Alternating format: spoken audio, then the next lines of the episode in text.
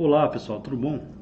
Em nosso último encontro, falamos sobre o principal produto brasileiro no Segundo Império, que é o café.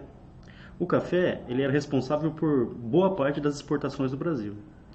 Hoje vamos falar daqueles que eram responsáveis pela produção, pelo menos em boa parte né, do período. Hoje vamos falar dos escravos, dos escravos africanos. Essa que é uma das grandes manchas né, negativas na história do nosso país uma das grandes cicatrizes que temos e que ainda não está fechada. Hoje é dia de falar de escravidão. Hoje é dia de abolir a escravidão. Vamos lá, pessoal?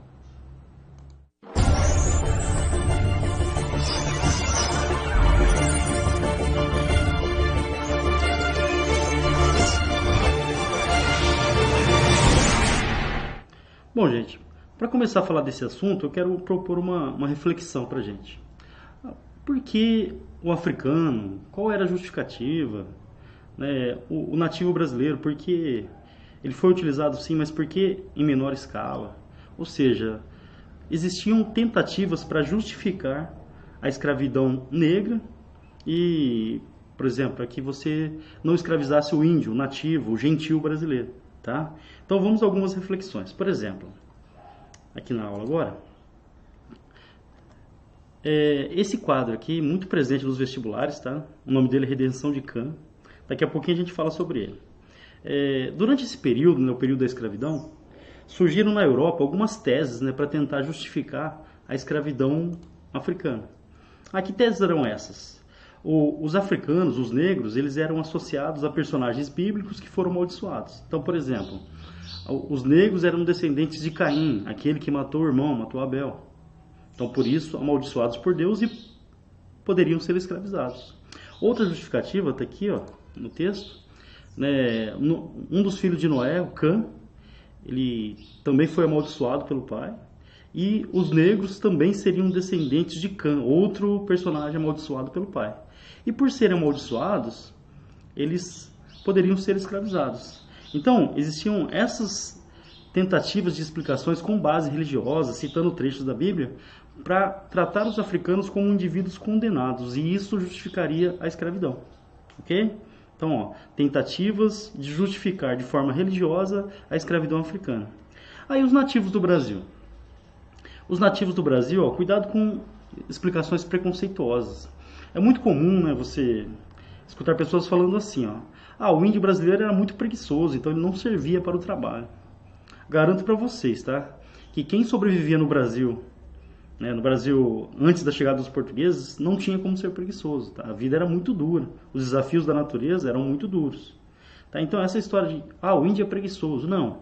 O índio ele não compreendia esse trabalho que os portugueses queriam implantar não entendia esse trabalho sistemático na agricultura. Então, culturalmente, eles não estavam adaptados, ok? Outra coisa importante é a visão da igreja em relação aos índios. Enquanto os africanos seriam indivíduos amaldiçoados, né, condenados, descendentes de Cã, por exemplo, os nativos do Brasil, os índios da América, seriam indivíduos inocentes que precisavam ser conduzidos ao caminho de Deus. Olha só a diferença da interpretação.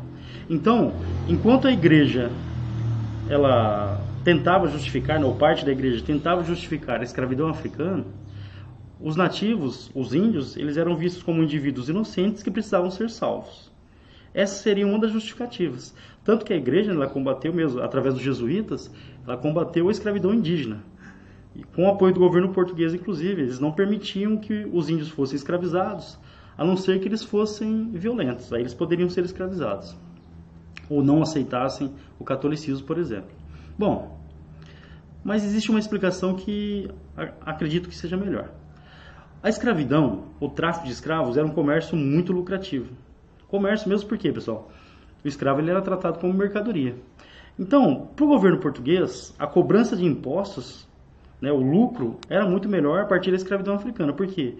Você tinha o controle né, do, da quantidade de escravos que cruzavam o Atlântico. Então, isso permitia que o governo português ele cobrasse os impostos e ganhasse muito mais dinheiro em cima desse negócio. Outra coisa importante o tráfico de escravos, a venda de escravos era muito lucrativa. Tá? Então, a, a justificativa para a escravidão africana também é econômica. Né? Era um negócio muito bom, ou seja, dava muito dinheiro escravizar pessoas, certo? Então, a gente vê aqui duas justificativas, né? Ah, eles eram indivíduos amaldiçoados e por isso poderiam ser escravizados.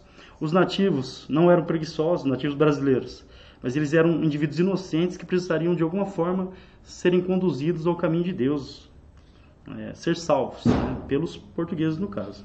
Bom, aí por que eu coloquei esse quadro aqui? Ó? Esse quadro ele chama Redenção de Cã. Olha só, redenção que seria o quê? O perdão de Cã. É, o que, que esse quadro mostra? Ele faz parte de um contexto, né, onde a escravidão tinha acabado de ser abolida no Brasil. A escravidão tinha acabado de ser abolida. E esse quadro, ele é de um, de um espanhol que vivia no Brasil. Ele mostra isso, ó, dá uma olhada. Ele mostra três gerações de uma família, a senhora negra, né, o casal pardo e a criança branca. Qual era a ideia que crescia, uma corrente totalmente preconceituosa que crescia no Brasil? Como o Brasil era formado basicamente por africanos e indígenas, misturados com os europeus, essa mistura racial com os negros, ela era responsável pelo, pelo quê? Por um, por um fracasso da nossa sociedade. Então, como que o Brasil poderia melhorar socialmente? Como, qual seria a solução social para o nosso país? Trazer, trazer europeus brancos e a mistura de europeus brancos com a população brasileira levaria o quê? Ao branqueamento da população. Esse branqueamento da população teria como consequência uma melhoria social, ou seja, socialmente seríamos melhores, mais evoluídos, mais civilizados, por exemplo. É uma teoria nojenta, né, pessoal, e muito preconceituosa, né, que trata daquela ideia da superioridade do europeu branco sobre o nativo ou sobre o africano. Então, esse quadro Redenção de Kant, que foi até premiado na época, ele defende essa, essa tese, né? a ideia do branqueamento da população. Aí, detalhe importante, esse quadro é muito presente no vestibular. Cai bastante mesmo. Então, o que, que ele, qual que é a ideia que ele passa? Que é necessário que haja um branqueamento da população com o objetivo de uma melhora social, ou seja, a sociedade brasileira miscigenada, misturada com africanos, com nativos, ela só seria melhor com a mistura com o europeu branco. É uma tese totalmente preconceituosa, concordo, né, pessoal? Então, esse quadro, ó, Redenção de Cã. Aí, se não repararam no quadro, ó, a senhora está agradecendo, né, com as mãos, né, olhando, olhando para o céu, com as mãos para cima, como se ela tivesse conseguido o perdão pelo neto ter nascido branco.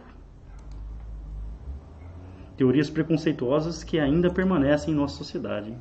Bom, é, entre 1500, agora números, hein? Atenção, gente.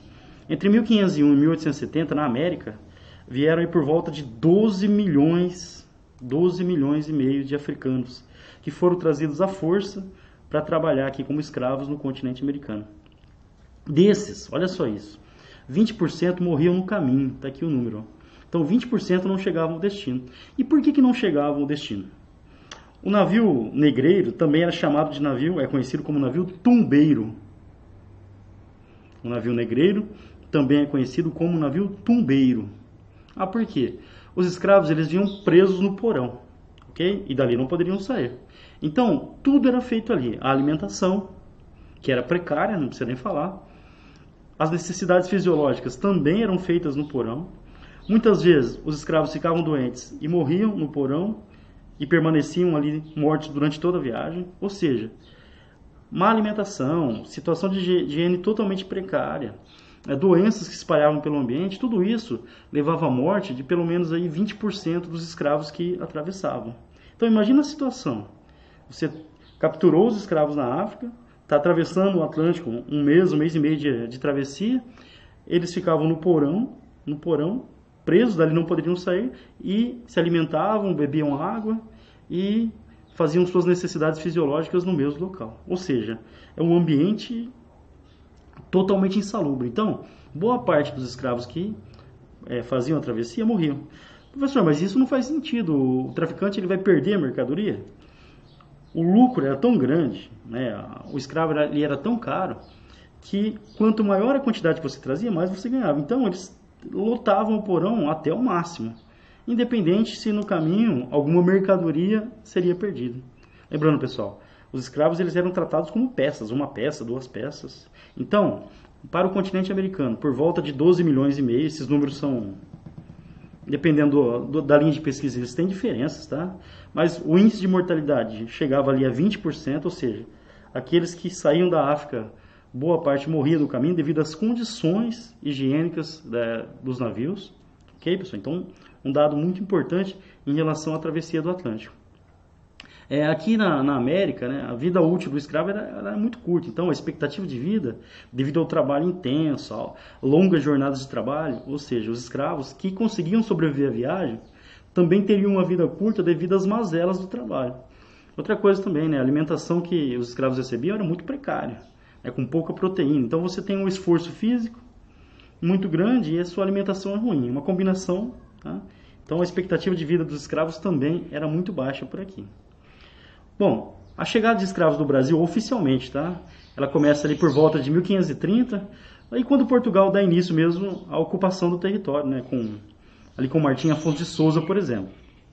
É, em 1583, a gente tinha por aqui por volta de 14 mil escravos. Entre 1800 e 1850, já eram 2,3 milhões de escravos no nosso território. 2,3 milhões de escravos no nosso território ali no século XIX. Pessoal, é muita gente, né? Bom, o Brasil é o país das Américas que mais recebeu escravos, tá? Os números, o mapa mostra isso também, ó.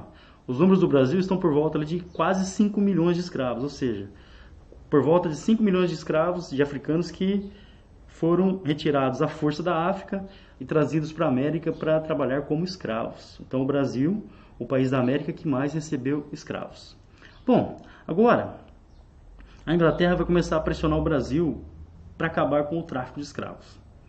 Nossa, olha a Inglaterra, um país né, preocupado com os direitos humanos. Os ingleses eles querem acabar com a escravidão no mundo, já acabaram nas suas terras. E eles começam a pressionar o Brasil a acabar com o tráfico de escravos. Aí atenção agora, ponto de atenção. Qual que era o interesse dos ingleses em acabar com a escravidão no Brasil? Será que o interesse é humanitário ou será que o interesse é econômico? Pessoal, quase sempre a resposta é interesse econômico. O interesse dos ingleses era que a grande quantidade de dinheiro que era destinada ao tráfico de escravos, na compra de escravos, fosse revertida para outras atividades econômicas, principalmente na compra de produtos, de materiais ingleses. Então, atenção. A qual era o interesse inglês em acabar com o tráfico de escravos no Brasil? Interesses econômicos. Que o dinheiro que é muito grande, né, pessoal? Muita quantidade mesmo um volume enorme de dinheiro que era destinado ao tráfico de escravos, ele fosse revertido para a compra de produtos ingleses, né? Compra de, de produtos ingleses. Aí detalhe importante, ó. É interesse humanitário? Não. A Inglaterra tinha interesses econômicos no fim do tráfico e vai começar a pressionar o Brasil por conta disso. Em 1826, uma das exigências da Inglaterra para reconhecer a independência do Brasil, lembrando, a Inglaterra que fez o acordo lá com Portugal, onde o Brasil pagou 2 milhões de libras. Né, pessoal? Vejam aqui no. Vou deixar o card, né, quando a gente fala da, da independência do Brasil. E a Inglaterra exigia, entre outras coisas, que o Brasil parasse com o tráfico de escravos. Aí o que, que o Brasil fez? Em 1826, ele assinou um acordo, ela fez um acordo com a Inglaterra que acabaria com o tráfico. Em 7 de novembro, está aqui, ó, em 7 de novembro de 1831, foi assinada a chamada Lei Feijó. Ah, o que, que é a Lei Feijó? Feijó ele era ministro da Justiça na época, tá? Então a Lei Feijó, mais tarde ele foi um dos regentes unos do Brasil. A Lei Feijó ela acabava com o tráfico no Brasil. E essa lei ela foi editada em 1831. Só que reparem bem, o tráfico no Brasil mesmo só acabou em 1850. E em 1831 a gente já tinha uma lei que proibia o tráfico que, que será que aconteceu? Ó, para quem gosta aí de, de expressões de ditados populares, essa expressão aqui, ó, para inglês ver. Para inglês ver. Então, o Brasil ele aprova uma lei que proíbe o tráfico, mas o governo não fiscaliza, os fazendeiros não tinham interesse em acabar com o tráfico, ou seja, é uma lei que não pegou. Mesmo com as expressões eh, inglesas, né, a lei de a lei Feijó, né, que acabava com o tráfico em 1831, ela de fato não teve validade. Era mais para dar uma satisfação para os ingleses, para os ingleses verem. Mas o tráfico não acaba com a lei de 1831. A Inglaterra vai gostar disso? Acho que não, tá? Atenção agora para tudo. É, em 1845, a Inglaterra vai aprovar, o parlamento inglês vai aprovar a lei Bill Aberdeen. Lei Bill Aberdeen. Essa lei, ela autorizava que a marinha inglesa aprisionasse qualquer navio que cruzasse o Atlântico transportando escravos. Olha só, então diante da, da negativa brasileira de acabar com o tráfico, tinha lei, mas não cumpria, a Inglaterra apelou. Ela aprovou lá no parlamento inglês uma lei, a lei Bill Aberdeen.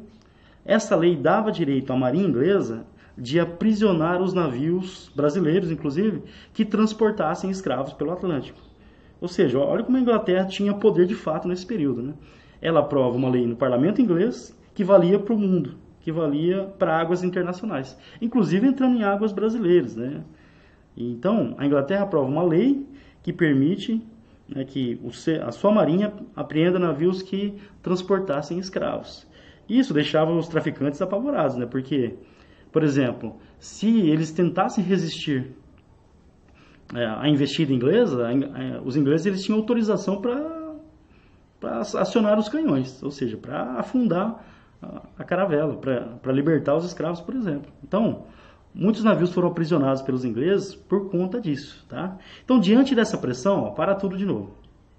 Então, a Inglaterra, diante da negativa do Brasil acabar com o tráfico, ela aprova a Lei Bill Aberdeen, que dá direito à marinha inglesa de aprisionar qualquer navio que transportasse escravos pelo, pelo Atlântico, certo?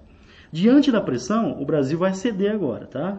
Em 1850, foi aprovada a chamada Lei Eusébio de Queiroz, lá de 1850. Ah, o que, que essa lei determinava? Fim do tráfico. Ué, mas já não tinha uma lei? Já. Só que essa, né, que leva o nome do autor da lei, essa vai ser cobrada de fato. Essa o governo vai ter que fiscalizar. Então, a partir da lei de 1850, que extinguiu o tráfico, a escravidão, ou pela, a chegada de escravos no Brasil, vai acabar. Aí a gente tem ali mais dois, três anos de chegada clandestina ainda, mas a partir de 1853 você já não tem mais a chegada de, escra de escravos no Brasil. Isso vai ter uma consequência, por quê? Ora, se o escravo vivia pouco, lembra disso? O trabalho era muito duro, então o escravo vivia muito pouco. E pararam de chegar, quer dizer, parou o fornecimento da mercadoria dos escravos, a escravidão vai acabar. Então, essa lei de 1850, ela dá, é uma etapa, um, o início de um processo que vai terminar com a escravidão no Brasil que vai ter como resultado a abolição mais tarde. Então, 1850, Lei Eusébio de Queiroz, cuidado com as pegadinhas, hein? Ela não acabou com a escravidão, ela acabou com o tráfico de escravos para o Brasil. Basicamente por pressão da Inglaterra, né? Senão talvez né, o Brasil teria mantido o tráfico, tá? Então, pressão da Inglaterra. É, consequências, ó, vestibular. Como acabou o tráfico, é, o Brasil ele tinha escravos no norte, no nordeste principalmente e no sudeste, as duas regiões. Os proprietários, os produtores de café do Sudeste, que estavam em ascensão, café bombando, principal produto do Brasil, os europeus, os estadunidenses comprando nosso café. Os produtores de café do Sudeste, eles passaram a comprar escravos dos produtores de açúcar do Nordeste. Por quê? Enquanto a produção de açúcar no Nordeste caía, entrava em decadência, a produção de café no Sudeste estava crescendo. Estava crescendo muito.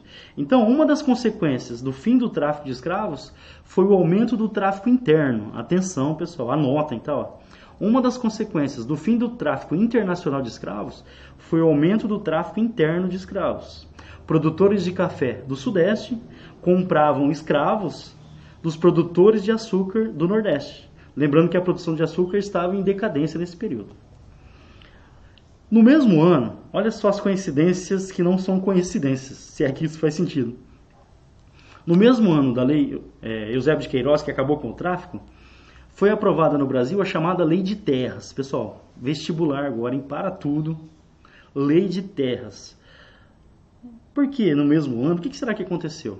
Ora, se não chegaria mais escravos no Brasil, era necessário o quê? Achar uma solução para a mão de obra. Era necessário você encontrar uma alternativa para a mão de obra. E a alternativa, ela vem da imigração europeia. Então, alguns fazendeiros, vou deixar o card aqui também, tá? Eles passaram a incentivar a vinda de imigrantes europeus para o Brasil, através do sistema de parceria, depois o, o Estado vai financiar através da imigração subvencionada. Bom, a chegada de imigrantes, né, como mão de obra, ela fez com que os proprietários de terra, os grandes proprietários na época, ficassem preocupados. Por quê? Era necessário criar uma forma de obrigar esses imigrantes a trabalharem para eles. Então, os grandes proprietários de terra do Brasil, produtores de café, eles queriam imigrantes no Brasil, mas desde que esses imigrantes trabalhassem para eles. Então, o que, que a lei de terras determinou?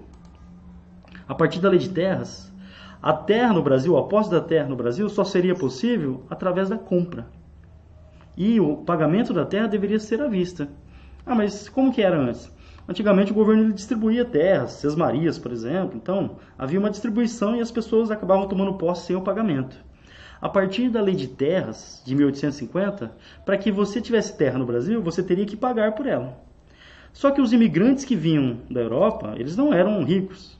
Muitos deles estavam fugindo da miséria, da, da pobreza, da fome. Então eles não tinham dinheiro para comprar terras. Então o que, a lei de terras fez? Ela obrigou os imigrantes que chegavam no Brasil a trabalhar para os grandes proprietários. Como eles não tinham como adquirir terras, eles eram obrigados a trabalhar para os grandes proprietários. Então a lei de terras ela teve isso né, como objetivo: garantir que a mão de obra imigrante que estava chegando no Brasil, com o final do tráfico de escravos e com o fim da escravidão mais tarde, que a mão de obra europeia que chegasse aqui tivesse que trabalhar para os grandes proprietários. É uma forma de evitar que eles tivessem acesso à terra. Uma outra consequência dessa lei foi a seguinte: ó, os, os grandes proprietários que já tinham muitas terras, eles aumentaram. Porque quem tinha dinheiro para comprar é quem já era produtor de café, por exemplo. Então, uma das consequências da lei de terras, importante para o vestibular, foi a concentração de terras na mão de poucos proprietários. Bom, voltando agora ao caminho da, que vai levar à abolição. Em 1871, foi aprovada a, chama, a chamada Lei Rio Branco ou Lei do Ventre Livre. Tá? Ah, o que, que é a Lei do Ventre Livre? A partir de 1871, qualquer filho de escravo nascido no Brasil estaria livre. Lembra, a gente em 1850 acabou com o tráfico. Em 1871, a lei do ventre livre, ela determinava que todo filho de escravo, né, nascido no Brasil a partir daquela data, seria livre. Mas aí cuidado porque tem armadilha, né, pessoal? Parece até bonitinho, ó. todo filho de escravo no Brasil estará livre. Só que não era bem assim. Atenção ao texto da lei. É, a criança ficaria com aos cuidados da mãe, do fazendeiro, até os oito anos de idade, ok? segundo a lei do ventre livre, até os oito anos.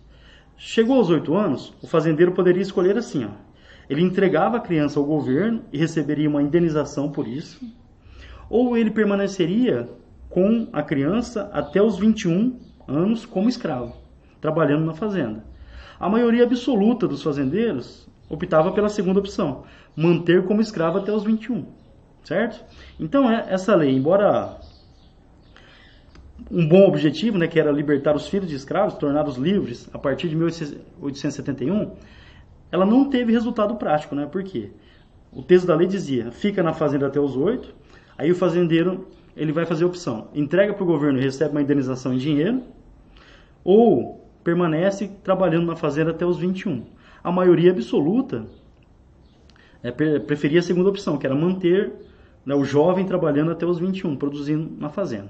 Ó, detalhe importante, ó. percebam que é um processo lento e gradual. Né?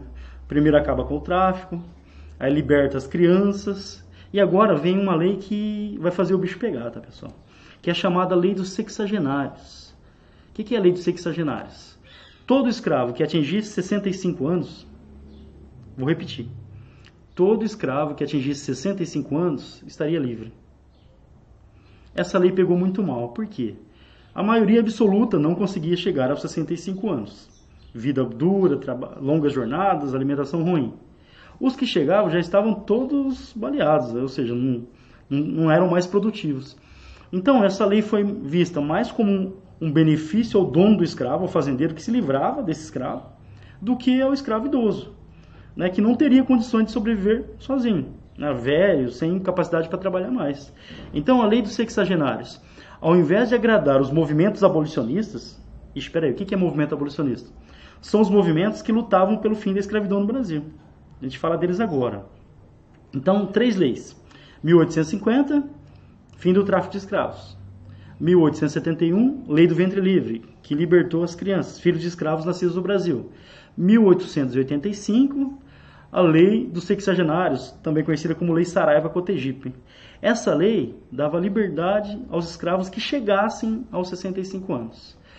Essa lei foi muito mal vista porque ela favorecia mais o fazendeiro do que o próprio escravo.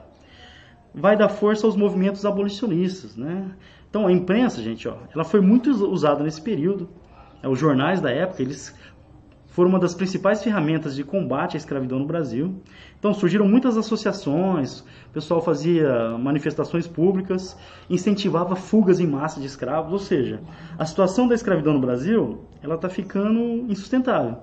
Muitos proprietários de terras, inclusive grandes fazendeiros, apoiavam, apoiavam o fim da escravidão achando que a escravidão era mais um malefício do que um benefício para a nossa economia. Então, a pressão sobre a escravidão no Brasil, ela só aumenta a partir de 1880. Teve a Guerra do Paraguai também, onde os escravos participaram e muitos ganharam a liberdade por terem participado da guerra. Isso também ajudou a incendiar os movimentos abolicionistas. Temos alguns personagens importantes né, que foram protagonistas né, da campanha abolicionista. Então, tá ali, Joaquim Nabuco, José do Patrocínio, André Rebouças e Luiz da Gama, entre outros muitos personagens que lutaram aí contra a escravidão no nosso país, pela abolição da escravidão. O Luiz da Gama, a história dele é interessante. Ó. Ele era filho de uma ex-escrava, então ele nasce livre. Essa ex-escrava, ela, ela, ela era casada com um fidalgo, não, um português importante que tinha dinheiro, então um fidalgo português. É, ele vivia com o pai, e o que, que o pai dele fez? O pai dele tinha dinheiro e perdeu tudo no jogo. Aos 10 anos, o Luiz Gama ele foi vendido como escravo pelo próprio pai. Oi? É isso mesmo. Aos 10 anos, o Luiz Gama ele foi vendido como escravo pelo próprio pai. O cara estava arruinado, perdeu tudo, ele vendeu o filho como escravo. O que era legal, tá? Ele era livre. Bom, o Luiz Gama ele consegue fugir. Aí ele vai viver em São Paulo. Ali ele vai estudar sozinho, ele era autodidata, ele vai é, aprender jornalismo, ele vai aprender direito e ele vai ser uma das grandes figuras aí no combate à escravidão no nosso país. É dele uma frase, ó, como advogado, ele dizia o seguinte: o escravo que mata o seu dono, ele agia em legítima defesa. Uma frase do Luiz Gama, por exemplo. Então, um dos principais personagens né, que lutou pela abolição da escravidão no nosso país. Bom, a situação estava insustentável. No dia 13 de maio de 1888, saiu no jornal, a Gazeta de Notícias. A princesa Isabel regente, né, porque o pai dela, o Dom Pedro II, estava em viagem à Europa. Então quem governava o Brasil era ela. Né, um, um, político conservador chamado João Alfredo, ele propôs a lei né, diante da situação do país. Ele propôs a lei e a princesa Isabel, depois de fazer um discurso contra a escravidão no parlamento, ela vai assinar no dia 13 de maio de 1888 a chamada Lei Áurea. Aí está aqui, o artigo 1 é bem curtinho. É declarada extinta desde a, dessa data a escravidão no Brasil revogam-se todas as disposições em contrário. Então, no dia 13 de maio de 1888, a princesa Isabel assinou a Lei Áurea. Está aí, a princesa. Essa lei, ela definitivamente acabou com a escravidão no Brasil, certo? Ah, mas por quê? Por que a princesa Isabel assinou a Lei Áurea? Quais foram os fatores que levaram à assinatura? Coloquei três pontos ali para vocês. Ó. A pressão internacional, principalmente da Inglaterra. Ali no, por volta de 1888, havia muitas fugas em massa incentivadas por abolicionistas, ou seja, começam a surgir vários quilombos pelo país, aqui em São Paulo, em Santos, no Rio de Janeiro, na Bahia. E esse ponto aqui é muito importante. Ó. O exército ele passa a se recusar a perseguir os escravos. O exército que era utilizado como capitão do, do mato pelo governo, pelos fazendeiros, os militares, principalmente depois da Guerra do Paraguai, eles não querem mais, eles param de apoiar a escravidão e eles não querem mais é, perseguir escravos.